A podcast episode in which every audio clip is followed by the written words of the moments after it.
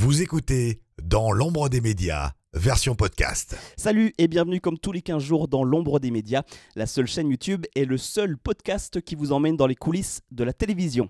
Comme dans notre dernier épisode, nous allons parler de cadre aujourd'hui avec Frédéric Enel qui sera pour la 17e année consécutive l'un des 7 cadreurs moto du Tour de France. Nous partons le retrouver tout de suite à Saint-Lin-les-Bains dans le Jura sur l'une des étapes du Critérium du Dauphiné. Je vous souhaite la bienvenue dans l'ombre des médias. Interview. Immersion.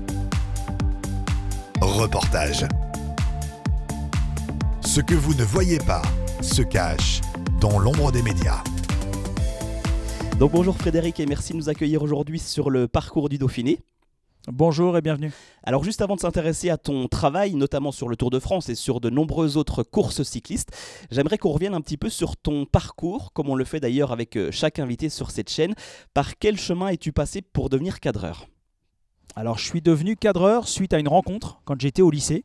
Euh, j'avais avec euh, des, des, des, copains de, de, de ma classe une, une, option communication. On devait faire un petit film sur notre section à l'époque et on a décidé de faire un film. Et donc le, caméraman euh, monteur qui est venu euh, travailler avec nous euh, était lui donc caméraman professionnel sur les matchs de foot à Strasbourg que j'allais voir étant plus jeune. Et bah, c'est lui qui m'a donné cette passion et cette envie de faire ce métier-là. Et qui m'a mis le premier pied à l'étrier avec les premiers contacts en tant qu'assistant vidéo. Donc assistant vidéo, c'est c'est monter les caméras, tirer les câbles, euh, faire la mise en place avant que les cadreurs arrivent sur les, sur les matchs et sur tous les autres événements, que ce soit les plateaux ou les, ou les, ou les sports. Donc j'ai commencé comme ça, grâce, grâce à lui. Euh, sinon, euh, avant cette rencontre-là, j'aurais jamais eu l'idée de faire ce, job-là. Et bah, je le remercie encore aujourd'hui. Et c'est toujours un plaisir. J'ai la chance de, de, de, le, de le croiser très régulièrement sur des matchs de foot. Je l'ai croisé aussi sur Roland Garros. Euh, c'est vraiment un plaisir de travailler avec lui à son niveau parce que c'est juste, bah, c'est mon maître à moi.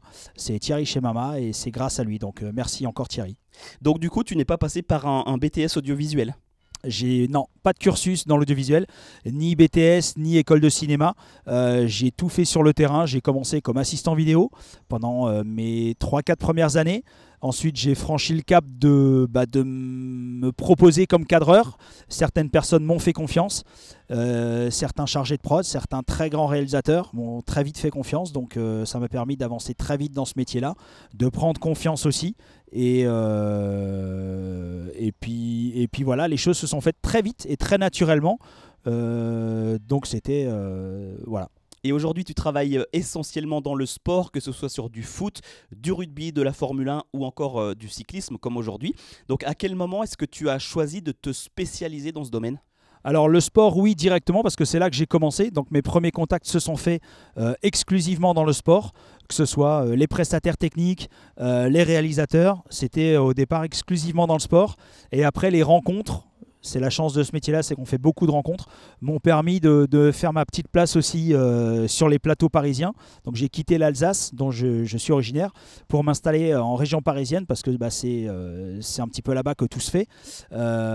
Et j'ai la chance de bosser avec certains grands réalisateurs qui me font confiance aujourd'hui. Donc je peux pallier aujourd'hui effectivement le, plaisir du sport, mais aussi le plaisir du, plateau sur l'année. Ça permet de réguler aussi euh, le- le- les plannings sur l'année, de ne pas faire que l'un ou que l'autre. C'est un peu l'avantage d'être sur les deux tableaux.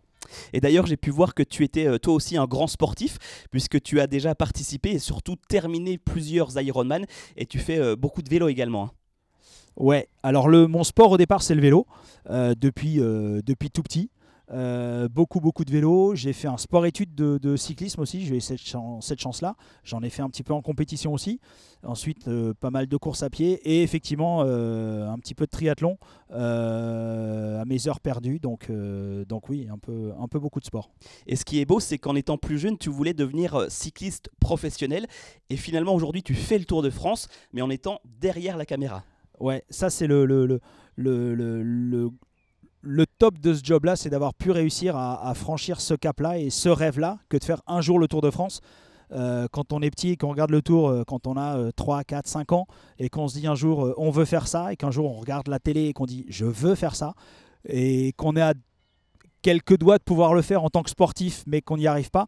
On, a bien sûr de la déception, mais la grande joie, c'est de pouvoir le faire aujourd'hui et de pouvoir dire je fais le tour en tant qu'acteur et d'être et d'être aux côtés de ces champions, c'est juste, c'est juste le, bonheur, le bonheur absolu sportivement et professionnellement. Et d'ailleurs, est-ce qu'il est important d'être sportif ou du moins d'être en bonne condition physique pour faire ton métier, sachant que certaines étapes peuvent durer jusqu'à 5 ou 6 heures? Alors, d'être sportif, euh, je suis pas sûr qu'il faille être un très très grand sportif. Faut être, euh, euh, faut l'être un petit peu. Faut l'être surtout dans la tête parce qu'effectivement ça peut être long et dur physiquement.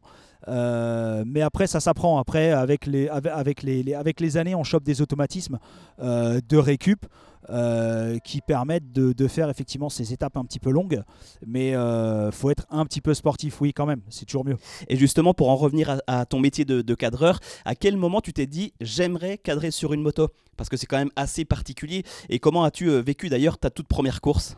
Alors être cadreur moto, oui, c'était euh, un objectif, mais qui me paraissait tellement loin et intouchable. Le jour où j'ai franchi le cap d'être cadreur bien sûr, ça faisait partie des objectifs, mais, euh, euh, de là à ce que ça se passe aussi vite et que ça se passe déjà, c'était juste incroyable. Et, les premiers souvenirs, bah, mon premier Paris-Nice, parce qu'il fallait valider un casting, parce qu'on passe un casting avant d'être validé pour être cadreur moto. donc le premier Paris-Nice, c'était beaucoup de stress, pas beaucoup de plaisir, mais vraiment beaucoup de stress. Et le premier kiff, ça a été effectivement le premier départ du tour, ma première année, 2007 départ à Londres avec euh, Bradley Wiggins qui était le grand favori du prologue à, cette époque-là. Et ça, c'était le premier grand kiff euh, sur la moto. À ce moment-là, tu as eu, as eu la chair de poule? Oui, la chair de poule. Il y a même eu un peu plus que la chair de poule. Il y a eu un peu d'humidité dans les yeux parce que bah, c'est un rêve de gosse qui, euh, qui se fait. Alors pas du côté qu'on espérait quand on était petit, on n'imaginait pas non plus se retrouver sur une moto, mais, euh, mais oui, le rêve était, euh, le rêve est réalisé. Euh, il y a encore beaucoup de choses à faire. Je ne vais pas m'arrêter aujourd'hui. J'ai encore quelques années à faire. Mais, mais ouais, le rêve, est, réalisé et c'est un vrai kiff tous les ans d'être au départ de cette grande course et un vrai privilège et un honneur de, de faire partie de cette équipe-là. Et cette année, tu en seras à ton 17e Tour de France. Alors, en 17 ans, qu'as-tu appris sur la moto? Si tu devais nous faire une petite formation rapide des bons gestes euh, à adopter pour avoir de belles images sans mettre en danger évidemment ni les coureurs ni ton binôme. Alors, 17e, euh, qu'est-ce qu'il faut faire? Il eh ben, faut faire corps avec la machine. Déjà, il faut faire corps avec la machine. Il faut faire à 200% confiance en son pilote. Euh, parce que c'est lui qui a euh, notre vie entre ses mains. Donc il euh, faut être à 200% en confiance avec le pilote. Il faut faire corps avec la machine. Faut pas chercher à... Dans un premier temps, faut pas chercher à révolutionner les choses. voilà, des choses simples mais efficaces pour que bah, pour ceux qui sont petits chez eux continuent de rêver comme moi j'ai rêvé quand j'étais petit et que, euh, et que voilà, qu'on ait les plus belles images du monde sur la plus belle course au monde. Et comment tu fais pour euh, cadrer au sol? Est-ce que tu dois prévenir ton pilote que tu vas changer de position ou te baisser d'un côté ou de l'autre de la moto? Alors pour les rats du sol, oui, on prévient le pilote parce que du coup ça fait un gros déport de poids euh, pour la conduite de la moto. Donc ça on le prévient à l'avance, on l'anticipe, on le fait sur des routes qui le permettent, des routes qui sont suffisamment larges, avec peu de virages, sauf quand on nous demande des fois, c'est euh, arrivé à nous demander de faire des, plans subjectifs, c'est-à-dire de nous mettre euh, sans le coureur dans le champ, euh, juste montrer ce que voit le coureur au moment où ça se passe. Donc ça, ça peut être très souvent dans les descentes de col, quand on est sur une moto où bah, malheureusement on n'a pas de coureur à suivre, on peut avoir une demande du réalisateur qui nous dit de nous faire un, plan séquence euh, euh, comme si on était un coureur. Donc là on se met effectivement au ras du sol euh, et puis le pilote fait sa descente en nous prenant les virages à droite, à gauche parce qu'on n'a vraiment pas de visu, on a l'œil dans l'œilleton. donc c'est un petit peu particulier, donc c'est surtout particulier pour le pilote, pour nous aussi parce que c'est pas simple physiquement, ça dure pas très longtemps, mais, mais c'est un oui ça demande comment dire c'est le moment un petit peu chaud physiquement. Après, le reste du temps, on est debout, on est assis, on, est, euh, euh, on, arrive à plutôt bien gérer les choses euh, avec notre pilote. Il y a un vrai, il y a un vrai, un vrai échange là-dessus parce que lui, bah, c'est pas simple de nous avoir soit assis, retour, enfin pas retourné physiquement parce qu'on n'a pas le droit de s'asseoir à l'envers, mais de filmer derrière, de filmer debout, de se retourner quand on est debout, c'est pas simple pour lui. Donc oui, on communique beaucoup avec lui pour le, prévenir de nos intentions physiques. Et puis j'aimerais qu'on revienne sur quelque chose que tu me disais euh, hors antenne juste avant l'interview, c'est qu'en fait c'est pas le cadreur qui est maître à bord, mais c'est bien le pilote qui aura le dernier mot. C'est toujours le pilote qui a le dernier mot, effectivement. Nous, on a des demandes, on a des exigences. Euh, le réalisateur a des demandes, a des exigences, mais celui qui a la main sur le plan, c'est le pilote, parce que le pilote, il a une visibilité euh, générale sur ce qui se passe devant lui, les dangers à venir, les virages, les dodanes, le public, pas de public. Donc nous, on ne voit pas forcément ce qui se passe devant on n'est pas forcément conscient du danger qu'il peut y avoir devant. Donc oui, le pilote est maître à 200% de, des choix euh, de nos demandes et des demandes du réalisateur. Et puis à propos de, danger, quand on voit les coureurs descendre certains cols à plus de 80 km/h, parfois même au-delà, euh, j'imagine qu'il doit y avoir une certaine appréhension sur la moto, autant pour le pilote que, que pour le cadreur. Alors, appréhension, pas forcément. Euh, quand on a le pilote qui, euh, qui, maîtrise son sujet et qui lui va prendre un petit peu de plaisir parce qu'il en a marre de rouler à 40 km/h, c'est là où il peut un peu s'amuser aussi. Euh, sauf quand on a 200 mecs dans les sacoches et qui descendent comme des, comme des calus, c'est pas forcément très drôle, mais c'est le petit challenge. Donc c'est autant le petit challenge pour lui que pour nous. Et euh, appréhension, non, parce que comme je le disais tout à l'heure, faut faire confiance au, gars qui a le guidon. Euh, si on n'a pas confiance, ça sert à rien d'y aller. Euh, et à partir du moment où on lui fait confiance, bah oui, il y a, y a, du danger. Oui, c'est pas, pas comme rouler à 50 km/h sur une nationale qui fait, qui fait 4 voies de large, mais, mais il connaît son job. Et si on y est avec lui, c'est qu'on a confiance en lui. Donc sur le principe, il n'est pas censé se passer grand chose pour nous. Et tu as déjà eu quelques frayeurs? Euh, Frayeur, non.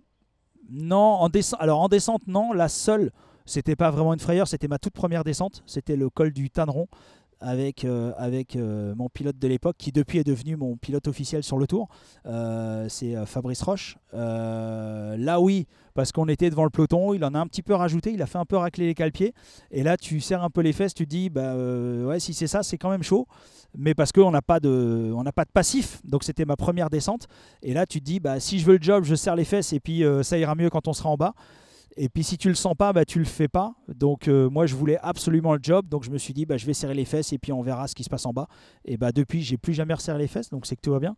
C'est que j'ai eu des pilotes qui m'ont toujours emmené comme il fallait et euh, parce que je leur fais confiance et que c'est juste euh, c'est juste des top bonhommes. Et à propos des binômes pilote-cadreur, vous tournez un petit peu entre vous, hein, c'est ce que tu me disais tout à l'heure. Alors on tourne, on a officiellement on a un pilote on, fonctionne avec des binômes officiels, donc pilote-cadreur sur le Tour de France et sur le Roubaix. Et le reste de l'année, on tourne en fonction de nos plannings respectifs. Euh, c'est bien aussi de tourner, de ne pas, faire euh, toute la saison et toutes les saisons avec, euh, avec le même pilote, parce que ça permet de voir nos qualités, nos défauts, les qualités de nos pilotes officiels, voir leurs qualités et leurs défauts enfin défauts c'est pas forcément le terme mais mais euh, voir comment on bosse un petit peu les autres, les autres pilotes, c'est intéressant. Ça peut nous faire évoluer, ça nous fait progresser aussi. Et puis ça nous permet de trouver des, nouvelles manières de bosser. Euh, moi encore aujourd'hui, bah, j'apprends, euh, j'apprends sur la moto, je tente des nouvelles choses, des nouvelles positions. Alors il y en a qui marchent, il y en a qui marchent pas, mais ça permet d'évoluer en permanence et c'est bien de tourner. Et sur des courses du type Paris-Roubaix, Tour de France ou encore le Dauphiné, vous êtes plusieurs cadreurs moto. Alors comment sont attribuées vos places dans le peloton? Qui va se retrouver en tête de course, dans le peloton ou encore à l'arrière de la course? Alors on tourne tous les jours. Euh, que ce soit sur le, Paris-Nice, le Dauphiné, le Tour de France. Il n'y a que sur le Roubaix où on ne tourne pas dans la journée, euh, parce que ça permet, de, et pour le pilote et pour le cadreur, de ne pas tomber dans une, dans une routine et une monotonie, que ce soit physique, euh, mentale euh, parce que se faire euh, trois semaines de, moto à l'avant du peloton, c'est pas forcément simple, ni pour le pilote ni pour nous. Euh, de faire trois semaines de moto 3 à l'arrière du peloton, c'est pas forcément simple non plus. Donc c'est bien, ça permet de changer, d'évoluer, de voir les différents de de la course, c'est intéressant aussi. Un coup de jouer la gagne de l'étape, un coup de jouer la gagne du tour, un coup de jouer bah, celui qui perd le tour. donc c'est intéressant moralement, physiquement, et euh, par rapport à l'intérêt du, vélo, quand on aime ça, euh, c'est bien d'être un petit peu partout et de voir un petit peu euh, comment ça se passe à tous les échelons de la course. Et puis côté technique cette fois-ci, peux-tu nous parler de l'équipement de la moto et notamment de, ta caméra? Alors l'équipement, la caméra, c'est des caméras qui sont un petit peu plus petites qu'une caméra portable habituelle. L'arrière est un petit peu raccourci. On a des optiques stabilisées qui permettent d'avoir euh, de plus belles images que, euh, que les optiques standards qu'on a, euh, que ce soit sur les portables en plateau ou, sur les sports plus traditionnels. Donc ça permet de stabiliser un petit peu l'image. voilà, c'est la seule différence avec, les cams qu'on utilise sur les autres, sur les autres prestats. Et puis du coup sur la moto, à l'arrière de la moto plus précisément, vous avez une antenne relais qui permet donc d'envoyer les images. On a une antenne relais effectivement euh, qui renvoie nos images à un avion qui sert de relais, donc l'avion qui peut voler du coup au-dessus des plafonds euh, nuageux qui permettent de transmettre les images euh, aux cas régis qui sont à l'arrivée et qui permettent d'avoir de, de, plus belles et de plus longues diffusions qu'à une certaine époque où les relais se faisaient par l'hélico, mais quand le plafond est trop bas, les hélicos peuvent pas voler. Donc du coup, c'était l'époque où je regardais le tour étant minot et on voyait que l'arrivée parce que, euh, parce que les relais ne passaient pas. Donc du coup, depuis quelques années, depuis très longtemps maintenant, il y a effectivement les avions qui servent de relais. Donc euh, ma côté gauche de la route, enfin côté gauche de la moto, pardon. Donc on fonctionne plutôt côté droit de la moto pour éviter le mât. Donc des fois, si vous voyez le mât dans le cadre quand on se retourne sur les crevaisons ou sur les chutes, bah, c'est qu'on n'a pas le choix, mais euh, voilà, c'est que ça arrive des fois. On voit un petit peu le mât qui dépasse, mais euh, voilà, ça fait partie des, aléas du direct. Et sur une moto, bah, on peut pas, on peut pas demander d'avoir les mêmes euh, stabilités de plan qu'on a quand on regarde du foot, du rugby ou du tennis, où les cams sont sur des pieds. Là, les pieds, c'est nos épaules, c'est la moto. Donc on fait avec les, variations de la route, que ce soit les pavés, les dodanes, les, raccords de, bitume. on fait part de tout ça. Donc des fois, si ça bouge un peu, faut pas nous en vouloir c'est que l'état des routes n'est pas forcément euh, dans les meilleures dispositions.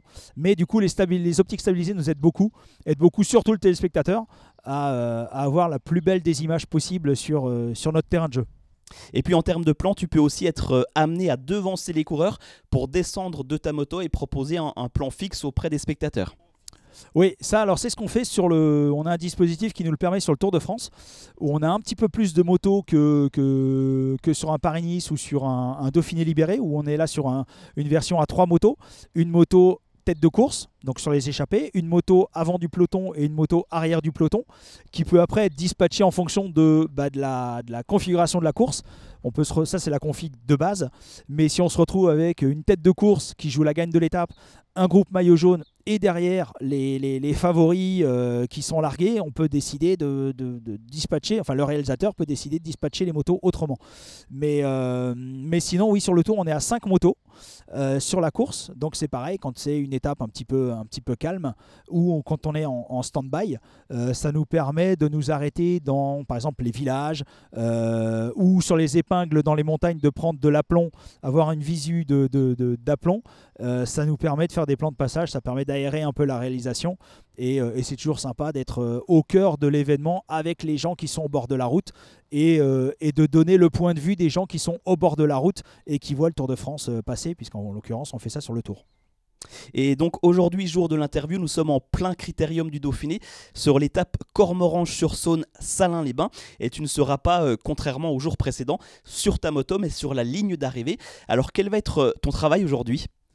Alors aujourd'hui, mon travail, c'est euh, de, J'ai une caméra portable qui va donc faire le, plan de, des trois présentateurs, donc euh, Alex Pasteur, Laurent Jalabert et Marion Rousse, de faire le plan de présentation qu'on voit généralement qui se fait euh, au niveau de la ligne d'arrivée, le fameux bonjour du début de la retransmission. donc ça, c'est mon premier, mon premier job, c'est celui-là. et ensuite, bah, la deuxième partie, c'est de faire l'arrivée, c'est de faire un plan un plan de l'arrivée et de récupérer vainqueur d'étape, porteur des différents maillots pour faire les interviews euh, du signal international et de faire un plan d'appui euh, sur les podiums, monter des centres de podium des différents porteurs de maillots distinctifs et vainqueurs d'étape. Et quand tu es sur la ligne d'arrivée, il paraît qu'en attendant les coureurs, tu vas suivre la course dans le car régie, donc aux premières loges. Est-ce que tu profites de cet endroit pour surveiller un petit peu le travail de tes copains? Non, je ne surveille pas mes copains, je leur fais confiance. Euh, je regarde euh, comment ils travaillent parce que c'est intéressant aussi de voir comment, euh, les autres travaillent. C'était super intéressant ça au début quand j'ai débuté parce que ça permet de voir quand on ne connaît pas trop, ben, on ne sait pas trop ce qu'il faut faire quand on n'est pas à l'antenne. Donc ça permettait de voir comment, ben, à l'époque, les anciens avec qui je bossais bah, utilisaient leur caméra en stand-by pour toujours avoir quand même quelque chose d'exploitable dans le plan parce que euh, il peut se passer une chute, il peut se passer une crevaison, il peut se passer des faits de course quand on n'est pas à l'antenne. Donc il faut quand même avoir un cadre euh, propre qui peut être réutilisé en replay. Donc euh, ça c'était très intéressant au début quand j'ai débuté. là aujourd'hui c'est plus bah, parce que j'aime ça, parce que j'aime le vélo, parce que j'aime mon métier et ça me permet de voir aussi l'envers du décor, enfin pas l'envers du décor, mais l'envers de la machinerie. Et c'est toujours sympa de passer un petit moment dans le car, de voir comment ça se passe. Euh, et puis voilà, c'est toujours, c'est toujours agréable. Et puis il fait un petit peu plus frais dans le car régie que dehors, donc c'est bien aussi. Puis quand il pleut, ça permet d'être au sec. Et bien justement, à propos de pluie, qu'est-ce qui est le plus difficile dans ce métier quand on sait que vous pouvez passer jusqu'à plusieurs heures sur la moto, parfois euh, sous de fortes chaleurs, sous la pluie ou encore les orages? Le froid et la pluie, c'est le pire surtout la pluie parce que euh, parce qu'il y a la bâche sur la caméra, parce qu'il faut nettoyer l'optique, parce que bah, à un moment donné ça passe, euh, on a beau avoir des, des fringues adaptées, bah, à un moment donné ça passe. Donc euh, le plus désagréable c'est la pluie, c'est comme quand on fait du vélo, le plus désagréable c'est la pluie. Le froid il suffit de s'habiller en conséquence et ça passe, mais la pluie c'est vraiment le, le moment le pire. Et parce qu'il y a un petit peu plus d'appréhension. Le seul moment où il peut y avoir éventuellement de l'appréhension, c'est sous la pluie parce que bah, euh, on n'est pas à l'abri euh, d'un aquaplaning ou d'une voilà d'une glissade. C'est quand même plus euh, c'est quand même plus fréquent sous la pluie que sur le sec. Donc la pluie, ça amène cette petite appréhension en plus au niveau de la, au niveau de la moto. Et puis on va terminer cette interview cette fois-ci avec ton ou tes plus beaux souvenirs. Alors le tout premier souvenir marquant, c'est bah, donc mon premier départ de tour à Londres avec euh, Bradley Wiggins sur le prologue. Ça, c'était juste magique parce que euh, y avait tellement de bruit que j'entendais ni mon pilote ni le réalisateur tellement c'était euh, c'était la furie dans les, dans, les, dans les rues de Londres. Donc ça c'est le premier grand moment et puis c'est là où tu te dis bah j'y suis, ça y est, je fais le Tour de France. Le petit le petit môme qui avait 3 4 ans qui rêvait de faire ça en vélo, bah il se dit voilà, j'y suis. ça c'est fait, ça c'est coché, le Tour de France c'est fait. Donc ça c'est le premier grand grand souvenir.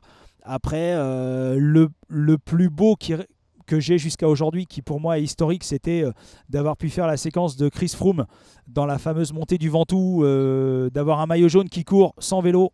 Bah, J'en ai, vu des tours, j'ai jamais vu ça en, en 45 ans de Tour de France, j'ai jamais vu ça. Incroyable Incroyable image du Tour de France 2007 Alors là, on aura tout vu avec Christopher Froome, il n'a plus de vélo il n'a plus de vélo. Christopher Froome à Pierre Richie Porte qui s'en va là-bas. C'est incroyable, c'est une image absolument inédite, incroyable, inimaginable, inimaginable. Christopher Froome est à pied, Nicolas G. Donc du coup, bah euh, oui, ça c'est magique parce qu'on se dit qu'on fait un vrai truc historique et d'y être, c'est juste, euh, c'est juste magique. C'est ce que j'avais dit à mon pilote à l'époque. Au moment de le filmer, j'ai fait, tu te rends compte, c'est historique ce qu'on est en train de vivre. Et, euh, il m'avait dit, tais-toi et filme. il avait raison, mais en même temps, il faut un petit peu prendre du recul dans ces moments-là et se dire qu'on a quand même une chance énorme de faire ce qu'on fait. Et quand on vit ces moments-là, c'est juste énorme. Donc faut en profiter. Donc ça, c'est le moment. Et puis après, oui, il y a des montées des montées comme on a pu faire l'année dernière, euh, la montée de Pitcock dans l'Alpe d'Huez où ça s'ouvre juste devant lui, les fameux plans qu'on a tous vus euh, dans les Alpes ou dans les Pyrénées sur l'école mythique, ou la fameuse vague qui s'ouvre devant les coureurs. Là, c'est juste magique de faire le plan et de se dire que, bah, en fait, ce qu'on a vu quand on avait bah, 3, 4, 5, 10, 15 ans et qu'on rêvait, ça nous faisait rêver de voir ces plans-là. Et là, de se dire que bah, le petit garçon qui a 3, 4, 5 ans, ou même son fils, parce que moi mon fils est fan de vélo, et qui voit ces plans-là et de se dire bah, c'est moi qui fais ce plan-là, c'est juste magique. Et quand on arrive à prendre un, pendant une, demi-seconde, prendre ce recul-là et de se dire bah, c'est moi qui le fais, euh, pas pour se dire je le fais, mais, par rapport à ce que ça représente historiquement et, dans la passion de ce sport-là, euh, ce qu'on a pu vivre quand on était môme à regarder ça en famille, bah, c'est juste top de se dire que euh, ouais, aujourd'hui on est de l'autre côté et c'est euh, c'est ouais, vraiment sympa. Eh bien, on va terminer sur cette euh, belle image et cette belle conclusion. Merci beaucoup Frédéric pour toutes ces réponses passionnantes et pour le temps accordé et surtout bon Tour de France. Merci à toi. Merci à toi. À bientôt. Merci, au revoir. Merci encore.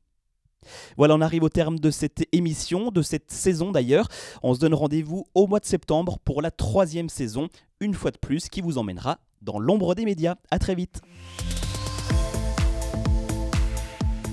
Vous écoutez Dans l'ombre des médias, version podcast.